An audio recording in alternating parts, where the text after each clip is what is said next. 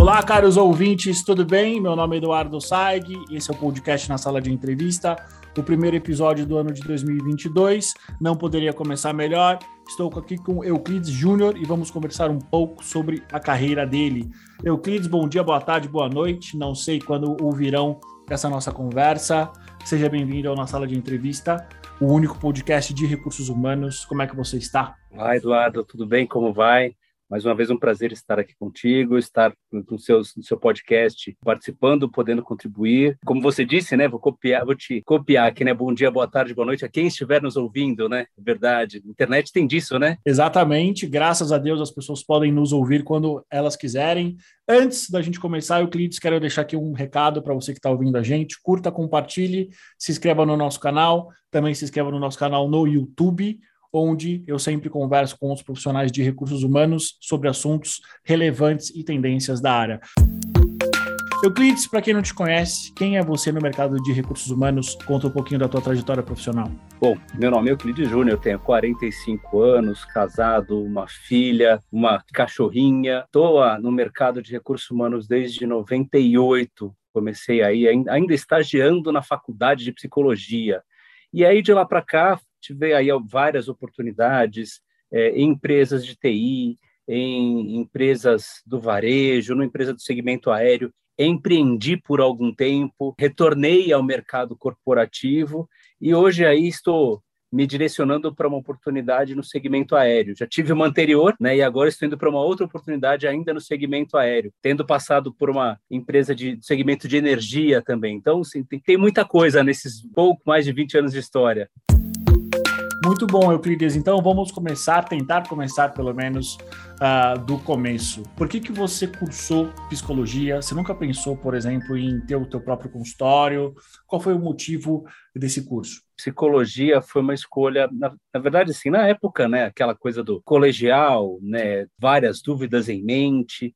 Uma das coisas que, que desde criança, né, e mesmo com colegas, amigos da escola, uma coisa que eu percebia que me fazia muito bem era o, o ajudar alguém, o ajudar alguma pessoa, quer que seja num, em algo uh, no trabalho, quer seja em algo na escola, quer seja em algo em qualquer outro ambiente. Isso me fazia muito bem. E aí eu fui entendi nesse meio tempo que, puxa, a psicologia talvez fosse um caminho. Mas eu confesso a você que quando eu entrei na faculdade, é, até antes de entrar na faculdade, a, a visão que eu tinha era: eu, eu serei um psicólogo clínico freudiano ou junguiano, que é o que se falava muito na época, era a informação que eu tinha mais acesso. Então, eu me imaginava até então até entrar na faculdade, né? Dentro de um consultório. Até que, de repente, entre o segundo e o terceiro ano, eu buscando uma oportunidade de estágio, já tinha trabalhado anteriormente, eu tinha tido vivências administrativas, né? já tinha estagiado, já tinha trabalhado numa grande empresa de cartão de crédito. E aí uma professora minha me perguntou, fez exatamente a seguinte pergunta: Puxa, você já tentou organizacional? Você já olhou para o seu currículo?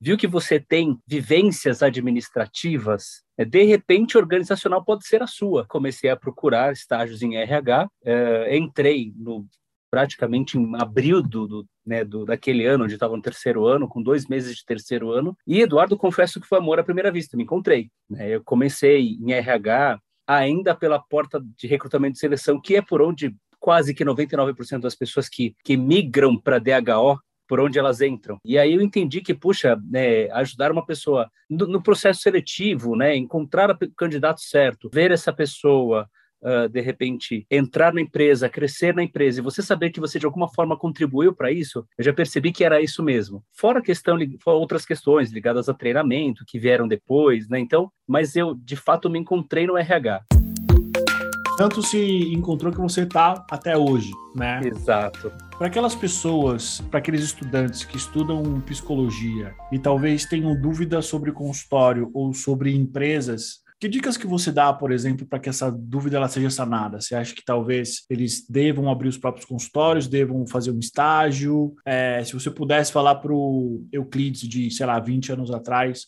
o que, que você falaria para ele sobre isso? Ah, eu, eu gosto de experimentar. Eu acho que assim, o principal hoje é, é que eu, eu posso dizer que em relação à minha formação, eu tive contato com estágio né, na, na, por meio no terceiro ano, mas há faculdades que você consegue fazer os estágios ao longo do curso, né? Você consegue ter essas pequenas experiências. Eu sugeriria que de fato testem, tentem se identificar, porque a, psicologia hoje ela oferece muita coisa, né? Ela oferece organizacional, ela oferece a clínica, ela oferece hospitalar, ela oferece a forense.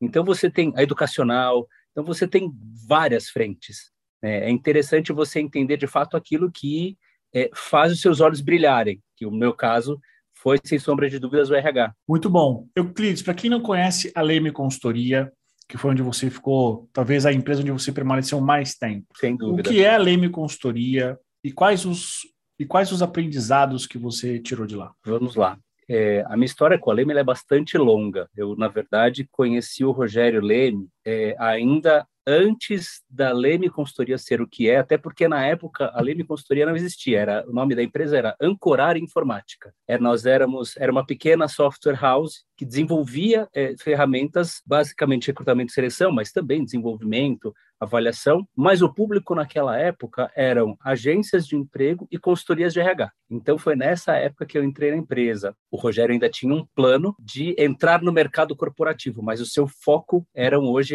era naquele tempo agências e consultorias. Na verdade, a história começou antes de eu entrar, né? Eu fui cliente do Rogério. No meu momento empreendedorismo, tive fui sócio numa consultoria chamada Integração Total lá em Fortaleza, e naquela época estamos falando aí de um período entre 2003 a 2005. É, naquela época, o mercado cearense, eu posso te afirmar que a visão era basicamente departamento pessoal, não era nem a administração de pessoal, como já é mais falada né, nos últimos anos. Queríamos, na verdade, trazer essa visão gestão de pessoas para o mercado cearense. Foi aí que conheci o Rogério Leme, li o primeiro livro dele, vim para São Paulo como cliente da Ancorar Informática, é, aprendi a metodologia, do inventário comportamental, aprendi, é, é, a, a, locamos um dos sistemas dele para que nós pudéssemos implantar as ferramentas dos nossos clientes lá no Ceará. E aí, nesse meio tempo, é, é ficamos próximos e aí em um determinado momento eu disse para ele, Rogério, estou pensando em voltar para São Paulo, né? A, sociedade não, não, infelizmente não está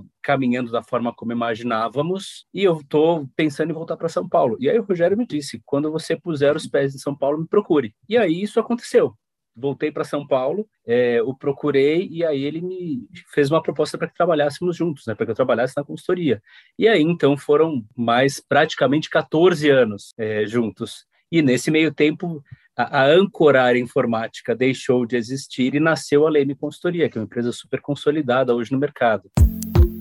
E como foi teu período como empreendedor? Você estava no mercado, eu não me recordo aonde. Eu estava em São Paulo, né? então, na verdade, ah. assim, eu estava em São Paulo, estava numa empresa, numa multinacional holandesa de TI chamada Getronic. Sim. E aí, o que aconteceu? Fui para Fortaleza depois de muito tempo sem tirar férias, né? Fui emendando, recebi a proposta, saía de um lugar para outro, isso desde quando eu tinha começado, lá em 98, na Fundação Casper Libero, né? Quando eu comecei a estagiar. Uh, e aí, conversando com um primo meu que mora lá, eu tenho família, né? Lá, em, lá no Ceará, lá em Fortaleza, e um primo meu me disse que, tem uma, que tinha um amigo dos tempos de infância que tinha uma consultoria de recursos humanos e que estava atrás de um sócio. E aí eu pensei, puxa vida, tô falando de 20 anos atrás, né? 20, por que não? né? Eu hoje com 45, naquela época com 25, por que não? E aí então conheci o Fernando, conheci a Ana Cristina, eles têm hoje uma, uma consultoria Sampaio Albuquerque, que está super bem de vida também lá em Fortaleza. É, é, deu tudo muito certo, mas chegou um momento que eu precisei voltar para São Paulo. E aí foi aí então que eu tive esse, esse momento, vou, vou para Leme, né? Após todo esse, esses praticamente três anos, né? Foi quando eu voltei para São Paulo e aí a vida na Leme começou. Mas o momento empreendedorismo lá foi o seguinte: tínhamos uma pequena empresa, trabalhava basicamente com recrutamento e seleção, trabalhava com treinamentos, tínhamos um espaço na Serra de Maranguape onde fazíamos treinamentos ao ar livre, fazíamos pequenas convenções, treinamentos voltados à integração, treinamentos motivacionais, mas basicamente assim, eram o que nós fazíamos com mais intensidade eram processos seletivos para diversas empresas do mercado cearense, várias, é, desde grandes empresas, pequenas empresas, é, de todos os segmentos. E na época também, trabalhávamos também com a implantação de RH. E aí acontecia até um fato engraçado, né? Assim, eu lembro de uma vez é, conversar com um gestor de uma gráfica pequeno porte, onde ele dizia que ele queria que trouxéssemos um profissional um estagiário de psicologia, mas ele queria que a pessoa é, é, fosse como um padre. Quando o funcionário fosse até a sala dele, ele chegasse, entrasse na sala chateado ou desmotivado, esse funcionário, né, esse estagiário, dissesse meia dúzia de palavras para a pessoa, e aí o funcionário como que virasse a chave, saísse da sala feliz e contente e voltasse a trabalhar. E aí eu... É, ele queria, ele queria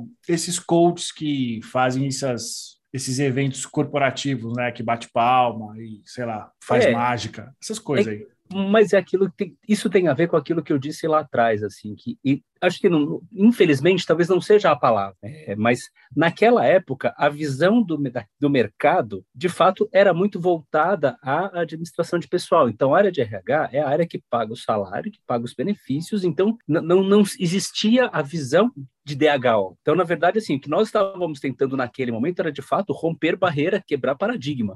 Então, e, e, foi uma trajetória bem bacana, assim, é, tivemos aí as nossas dificuldades, tivemos aí, mas tivemos momentos muito, muito, muito bacanas, que foram muito prazerosos, assim, convenções para grandes distribuidoras de bebidas, para redes grandes de hotéis, foi, foi muito bacana. Quando eu voltei para São Paulo, eu confesso que eu voltei é, é, é com o coração apertado, porque um dos, um dos objetivos paralelos, né, pensando na minha vida pessoal, era tentar levar os meus pais de volta para Fortaleza, porque a vida lá da minha família é muito melhor, caminha muito melhor do que a vida deles aqui em São Paulo. E, obviamente, trabalhava, via o mar toda hora, corria toda noite, tinha um outro, uma outra qualidade de vida, trabalhava perto de casa, não tinha trânsito, não tinha nada do que a gente tem em São Paulo, né? Sim, é outra, é outra vida de fato.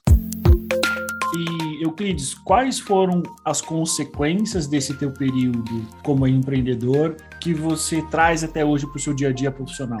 Puxa, talvez a maior delas seja a questão do comprometimento com entrega, talvez seja mais forte, porque quando você antes desse dessa fase, né, antes de eu, de eu ter essa oportunidade, claro, sempre trabalhei, sempre me preocupei com tudo que eu estava fazendo, sempre, sempre busquei fazer o meu melhor. Mas é, uma vez você tendo essa experiência na condição de proprietário, sabendo que a entrega, aquela sua entrega depende, é, ela vai trazer a receita para você pagar o seu custo fixo, para você poder investir, para você pagar um empréstimo da empresa no banco, para você poder pagar salário a, a, vira uma chave na sua cabeça. É uma outra, é uma outra realidade. Né? Você está fazendo para você. Né? Não é só, não é só, de, deixa de ser apenas o eu profissional, que até então eu tinha sido é, estagiário, assistente, analista nas, nas, empresas que eu havia passado anteriormente,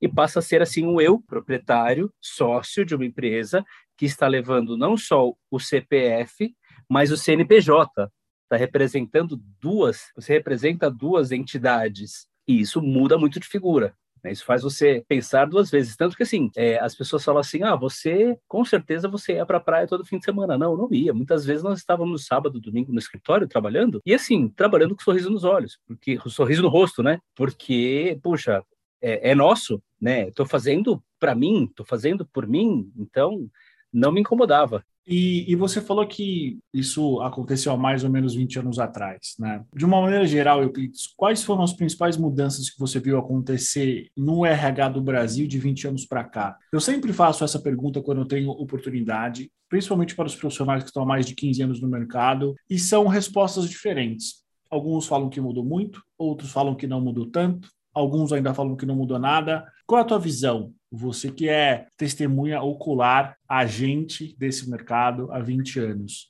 Eu, mudou eu, ou não mudou? E o que, que mudou, se mudou alguma coisa? Puxa, mudou. Mudaram e mudou. Eu, eu te diria que mudou por várias perspectivas. É, uma delas é, quando eu entrei no RH, quando eu entrei em RH, a, a, máxima era, o RH precisa ser estratégico, o RH não tem espaço, o RH precisa conquistar o seu espaço. Eu entendo que essa era uma máxima daquele tempo. Claro, ainda há empresas em que isso de fato é uma verdade, mas de uma forma geral, o RH eu entendo que tomou uma, uma proporção maior no mercado. Está conseguindo se mostrar, e até mesmo porque eu entendo que naquela época, quem vinha para RH eram básica, principalmente para a área de DHO, eram profissionais de psicologia. E aí, é, por conta até desse dessa máxima do RH precisa ser estratégico, aconteceram várias mesclas de profissionais. Então você via profissionais de outras áreas ingressando no RH também, o que trouxe um ganho muito grande porque foram a equipe ficou heterogênea. E aí essa diversidade de pensamentos fez com que a área de fato tornar, tornar, tornasse estratégica. Uh, se tornasse né, estratégica. Uh, mudou no sentido da informatização. Né? Se nós pensarmos, por exemplo, a área de recrutamento e seleção, né? até conversamos sobre isso no, no no, numa, outra, numa outra oportunidade. Né? Naquela época, quando eu entrei em recrutamento e seleção, eu criei um pequeno access para que eu tivesse a minha base de currículos. E hoje nós temos sistemas aí que têm inteligência artificial, que fazem buscas por palavra-chave, que fazem buscas por frases, né, para que de fato a, a, ferramenta entenda se a pessoa conhece daquilo que fala. Uh, mas não só isso, assim, naquela época eu entendo que os processos seletivos eles eram, eu diria que eles não tinham muitas técnicas. Aí de repente veio seleção por competências, vieram outros outras ferramentas, uh, começou-se a falar mais sobre clima, começou-se a falar mais sobre cultura. O RH deixou de ser visto como a área que paga e,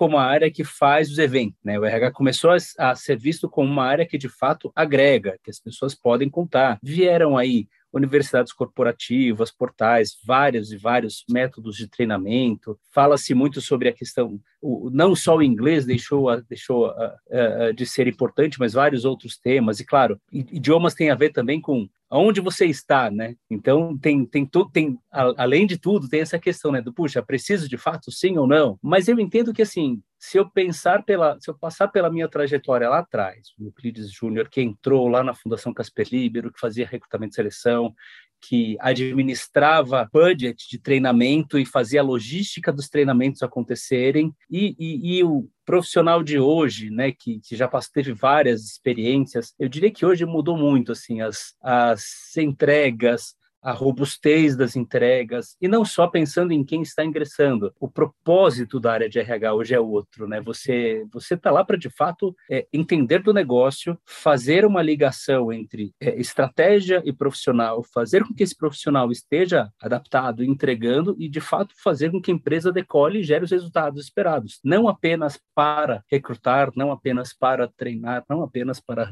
remunerar ou desligar, mas tem todo um combo envolvido, né? Euclides, aproveitando que você trouxe para a gente essa questão das mudanças, o que, que, você acha que vai ser o futuro do RH nos próximos dois anos, por exemplo? O que, que você acha que hoje é tendência e pode se tornar uma boa prática, e aí, se tornando uma boa prática, já vira parte do modus operandi, né? Uhum.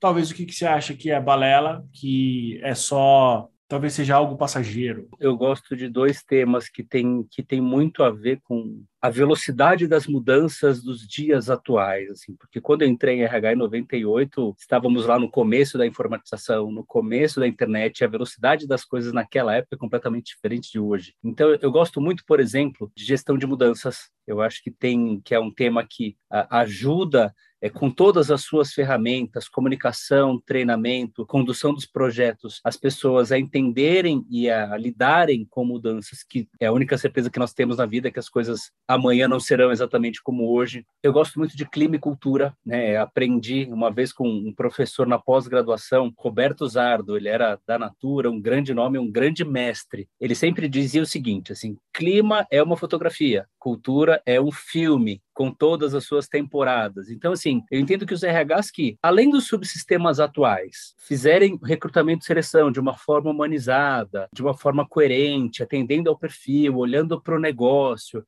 conseguirem lidar, conseguirem fazer com que os gestores saibam lidar com mudanças, saibam administrar clima, é, olhando para a cultura, entendendo que assim a cultura é tudo aquilo que acontece o tempo todo, né? O clima é só um momento. Vão fazer com que de fato as empresas se percebam, com que os gestores se percebam e se percebam, e percebam suas equipes, fazendo com que é, essa engrenagem gire com cada vez mais velocidade, com cada vez mais força, Então, na verdade, assim, é, isso remete a, a, ao que eu também aprendi do meu primeiro diretor lá nos tempos de Fundação Casper Libero, né? O, o bom RH é aquele que está sempre lá na casa do cliente, né? Então, é você estar ali, você trocar o tempo todo, você levar soluções, você estar antenado. Então, é isso que faz a diferença, né? Eu entendo que qualquer coisa diferente disso, de fato, é um discurso vazio. Ou você está antenado ao negócio, levando o que você tiver de melhor para as equipes, para a empresa como um todo, para o negócio, falando de igual para igual, entendendo a, realidade do seu interlocutor, ou você você está fazendo mais do mesmo, ou você está só recrutando, só treinando, só administrando o budget, só é, cuidando de uma universidade corporativa é, de uma forma desconectada a tudo ao, ao cenário onde você está inserido. Euclides, na sua opinião, quais são os principais erros que o RH comete nas empresas? Puxa, talvez um, eu acredito que seja histórico. Talvez o principal deles é, é quando você entrar numa empresa, um profissional que entra numa empresa, não mergulhar de, de cabeça no que é o negócio da empresa, porque esse é o principal ponto. Assim, é, eu entrar no olho do furacão puxa vida, eu estou indo para a área de seleção, por exemplo. Ah, eu tenho 50 vagas para fechar. E aí eu saio correndo atrás do processo seletivo, um atrás do outro, e vaga e candidato, e anúncio num site, e anúncio no outro, e anúncio no LinkedIn, e esqueço de olhar para o meu lado e entender, caramba, onde é que eu estou inserido? O que é o negócio dessa empresa? Eu tô, para quem eu estou recrutando? É, aonde é que eu vou, o candidato que eu trarei, ele vai trabalhar com quem, aonde, quais serão as entregas dele, para que eu consiga de fato fazer uma conexão é, é, coerente. Então, isso vale também para treinamento, né? Puxa vida, uh, preciso contratar um treinamento. Ah,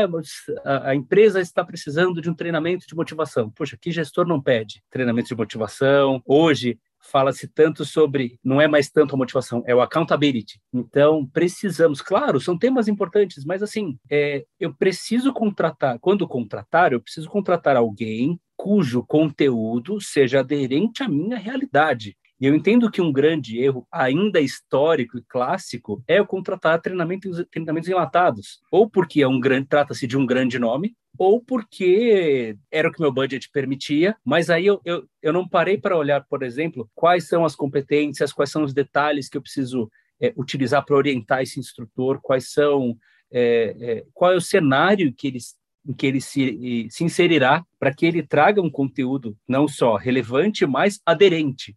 Porque essa é a questão, né? Ah, o conteúdo de um determinado figurão ele é relevante? É, mas é aderente. Porque senão eu estou colocando dinheiro ali no profissional que, por melhor que seja, assim, eu estou pagando por um evento, não estou pagando por uma capacitação. E essa é a diferença. É diferença, justamente isso. Ter esse olhar sempre. Eu preciso olhar quando eu estiver contratando, quando eu estiver buscando, quando eu estiver analisando um projeto, construindo um projeto. Ou eu faço isso com, olhando para a realidade da minha empresa, de fato, pensando no valor agregado, ou será mais do mesmo. Excelente, Euclides. Recentemente você teve uma experiência profissional em uma empresa que estava em recuperação judicial, isso é sabido, né? Uhum. É, como é trabalhar numa empresa nessa condição? Trabalhar como RH, que muitas vezes você precisa fazer um, um, um duplo chapéu, porque você sabe de algumas informações que possivelmente são confidenciais Sim. e, ao mesmo tempo, você precisa estar trabalhando lá. Como é que foi para você ter essa vivência? Olha, eu vou te dizer que sim, ela talvez seja a, a experiência mais inesperada da minha trajetória, mas assim, obviamente veio um, aprendizado absurdo por meio dela. Eu vou te dizer, Eduardo, o seguinte, que, que existem dois lados né, nessa história. O lado profissional, é, Euclides Júnior, profissional, e o lado Euclides Júnior, profissional de RH. Né? O profissional, ele tem o seguinte, ele está trabalhando, sim, porque foi contratado para né, ajudar na, na, na mudança do cenário dessa recuperação judicial, mas não só ele, como vários tantos outros foram contratados para tentar reverter essa situação. Então, assim, foi um profissional que seguiu acreditando até o último segundo né, tentando fazer de um tudo para que as coisas acontecessem, para que as coisas mudassem, e dentro do, do meu ambiente, desenvolvimento humano e organizacional, tudo que esteve ao meu alcance, eu posso te dizer que tenho muito orgulho de dizer que foi feito. Uh, e aí vem o lado profissional de RH. O profissional de RH tem, tem além do seu CPF ali que se sente, é, entre aspas, talvez abalado, não seja a, a, o termo, mas incomodado, né, ansioso por dias melhores, tem o lado de que, puxa, eu preciso não só eu representar a, a, a, o meu trabalho, mas eu não posso deixar a peteca dos outros caírem. Então, quando as pessoas vinham procurar, né, vinham nos procurar, sempre tínhamos assim palavras de incentivo: vamos acreditar, vamos juntos, estamos aqui. Se não acreditasse, não estaria aqui. Então, é, é era um fenômeno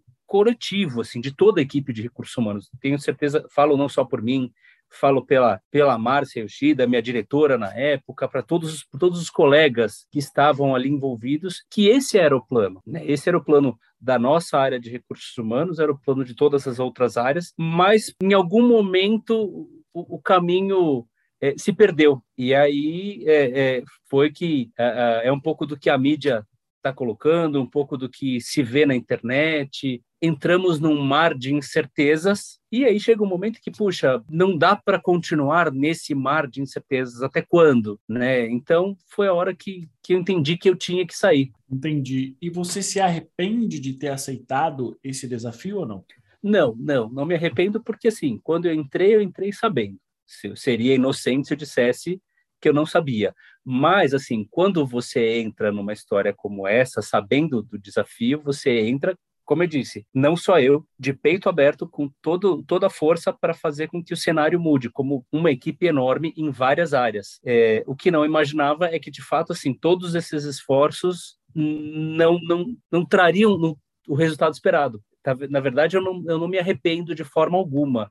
É, mas eu me senti, eu me sinto frustrado por ter feito, não só por mim, mas frustrado por, por várias equipes que estão lá, que, que ainda estão e que dão sangue diariamente numa, debaixo sob uma condição extremamente adversa e a coisa de fato não anda, a coisa não vai para frente. Então eu diria que arrependimento não, frustração sim, porque eu esperava muito mais. Esperava de fato ver a empresa num, num outro patamar, crescendo, e, e, a expectativa minha era poder olhar para trás e dizer, puxa vida, é, olha só, né? Consegui ajudar a empresa a crescer e hoje a empresa está num, tá num outro nível. O adjetivo exato é frustrado, não arrependido. Arrependido de forma alguma. Até mesmo porque, assim, tive, tive muitos ganhos, conheci muita gente, outras portas se abriram, né? Por, por intermédio dessa oportunidade. Uh, eu quis, existe algum fracasso de carreira, alguma experiência profissional que você considera que ela não teve aquele resultado esperado, que você foi com muita expectativa e eventualmente ela não foi suprida, talvez não só em termos de realização, mas em termos de projetos, em termos de aprendizagem, ou você julga a tua carreira como uma carreira dentro daquilo que você espera, sempre sob o teu controle? Eu acho que se dissesse que não houve nenhuma falha, que não houve nenhum fracasso, seria mentiroso, né? Porque acho que todo mundo tem ali um momento que você é, olha para um projeto, olha para um trabalho e diz: caramba, eu, eu poderia ter feito diferente, eu poderia ter agido de outra forma, eu poderia ter sido outro profissional. É, sim, sim, houve. Eu posso te dizer que até nos meus, nos meus tempos de Leme. Teve aí um, um projeto que eu conduzi que, de fato, eu olho para trás e, e, e, entendo que, puxa, poderia ter sido diferente. Né? Eu poderia ter sido outra pessoa, eu poderia ter tido outros insights, eu poderia ter agido de uma outra forma com aquele cliente, talvez com, uma, com um mindset diferente, uma velocidade diferente, ter me adaptado melhor àquele cliente. Sim, sim, aconteceu. E quais foram especificamente sobre essa passagem? Quais foram os seus aprendizados que você leva e que você traz até hoje? Um, tem tudo a ver com, com a psicologia, né? Tem tudo a ver com a formação, com essa formação de longa data e também com a formação de consultor, né? É, início de projeto, é, se entenda naquele contexto, ouça, entenda, é, não vá com muita sede ao pote, entenda quem está do outro lado, entenda quem é o seu interlocutor, entenda é, seu espaço, suas possibilidades, quem são os players, quem são os stakeholders, vá se mostrando, vá conquistando o espaço, é, numa velocidade que você entender adequada naquela, naquela realidade. Então, foram vários aprendizados. E, e obviamente, é cuidado, de repente, com as entregas, né, para que a entrega, de fato, atenda a expectativa.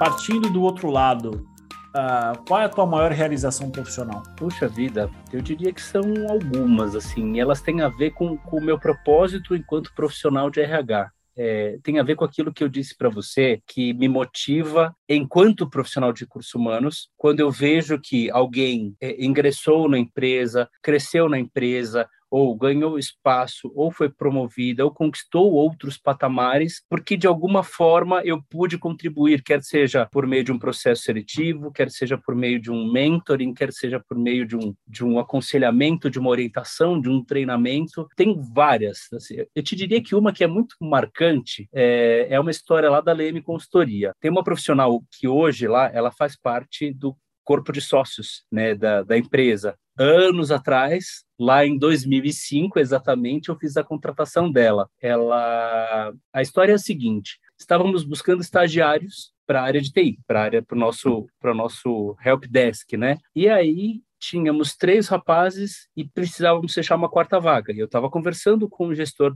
na época e estávamos em dúvida aí sobre quem contrataríamos, é, e uma das opções era essa moça. Ela até então nunca tinha tido uma experiência corporativa, por quê? E ela estava no último semestre da faculdade. Por que, que ela não tinha tido uma experiência corporativa? Porque ela era jogadora profissional de handball. Ela fez parte da seleção juvenil, se eu não me engano, de handball. Então, assim, esse era o mundo dela, era o mundo do esporte. E aí, por lesão, ela entendeu que a carreira dela esportiva não seguiria mais, resolveu que ia mudar, né? Sairia do esporte e ingressar ingressar em TI, que era algo, era uma outra paixão. E aí estávamos lá numa, numa, num dilema dentro do processo seletivo com uma pessoa que estava no último semestre da faculdade, nunca tinha tido experiência, e, e outros candidatos que tinham lá alguma experiência, mesmo para estágio, alguma experiência mínima, é, que tinham um linguajar diferente, mais corporativo. E aí eu estava conversando com o gestor da, da vaga na época e eu disse a seguinte frase para ele: Olha, das quatro vagas, nós fechamos três.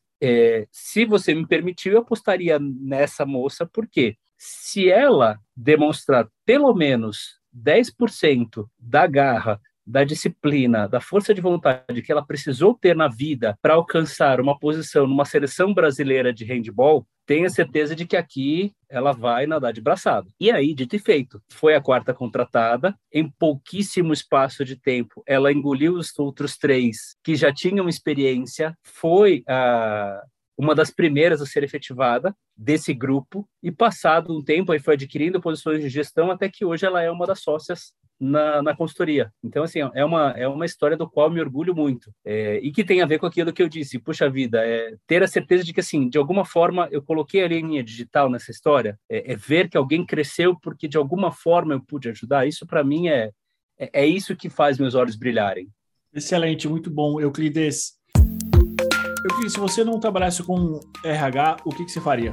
Puxa vida, na época, a minha escolha, né, de fato pela psicologia, que depois enveredou para RH, assim, uma eu tinha algumas coisas em mente. Talvez trabalhasse, assim, talvez serão antagônicos, talvez o que eu vou dizer. Talvez marketing, talvez biologia na área marinha, tenho uma verdadeira paixão, né, por água, então seria algo muito bacana, mas algo, algo que de fato assim trouxesse valor para a vida das pessoas que trouxesse algo positivo para a vida das pessoas. Muito bom. Eu queria última pergunta e talvez a mais difícil de todas elas. O que é RH para você? Talvez não seja a mais difícil, acho que ela é a mais fácil, né? Por viver isso há tanto tempo. Ser RH, eu te digo sem sombra de dúvidas, que é entender que você está na empresa para fazer uma ligação entre a empresa, as estratégias e as equipes, fazer com que as equipes tomem parte dessa estratégia, é, absorvam esse conteúdo e deem o melhor de si, tendo, uh, proporcionando o máximo de estrutura para que as pessoas se sintam bem, se sintam felizes no trabalho e sem e sem fazer demagogia, né? Porque eu entendo que, que existe uma máxima que diz que pessoas felizes dão mais resultados. Se você tem uma pessoa alinhada, que entende o que está acontecendo, que tem a estrutura certa, que está, uh, uh, que é conhecedora dos planos, que caminha lado a lado com a gestão, com o seu gestor, é, é o caminho, a receita para a felicidade, é a receita do sucesso. Então, é, ser RH é fazer esse elo, né, como eu disse, entre estratégias e pessoas, ter um olhar muito apurado para o desenvolvimento de pessoas, ter o cuidado e, de fato, não ter a, a, o sentimento de que, puxa, você é o salvador da pátria, não ter a sensação de que você é, é o dono do mundo, porque você não é, você é uma parte também importante. Então, fazer de fato com que as pessoas é usar as ferramentas para fazer com que as pessoas de fato possam dar o melhor de si e com isso nós tenhamos um crescimento humano e organizacional, passando pelo clima, passando pela cultura, passando pelo desenvolvimento. Então, isso é ser RH, né? É, é fazer, usar todas as ferramentas disponíveis para que as pessoas uh, possam dar o seu melhor e, consequentemente, as empresas atinjam os seus resultados e isso seja uma relação saudável de ganha-ganha para todas as partes envolvidas. Muito bem, Euclides. Quero agradecer pelo seu tempo. Muito obrigado por esse, por essa nossa conversa. Você quer deixar algumas últimas palavras para quem está ouvindo a gente? Agradeço mais uma vez, Eduardo, pela oportunidade pela conversa. Fiquei muito, é muito feliz poder falar, né, sobre a trajetória. De repente, assim, você se vê que, puxa vida, quanta coisa você já fez, né? É, né numa, conversas como essa, você vai percebendo certas coisas né, que o tempo está passando. Uh, e deixar aí um, um, abraço a todos, a quem estiver nos ouvindo, a todos os, os ouvintes do, do, do podcast. Me coloco à disposição se alguém quiser tirar alguma dúvida, se alguém quiser conhecer mais, é, como você citou lá no início da conversa, né, é, estudantes de psicologia, é, pessoas que estejam é, interessadas pela área de recursos humanos, se eu puder ajudar de alguma forma, eu fico 100% à disposição. E venham para a nossa área, porque precisamos, o RH precisa muito de gente que esteja querendo fazer a diferença na vida das pessoas. Muito bom, esse foi Euclid Júnior, em mais uma participação do Na Sala de Entrevista, o nosso primeiro programa de 2022. Não se esqueça, curta, compartilhe, se inscreva no nosso podcast. Até o próximo episódio. Obrigado.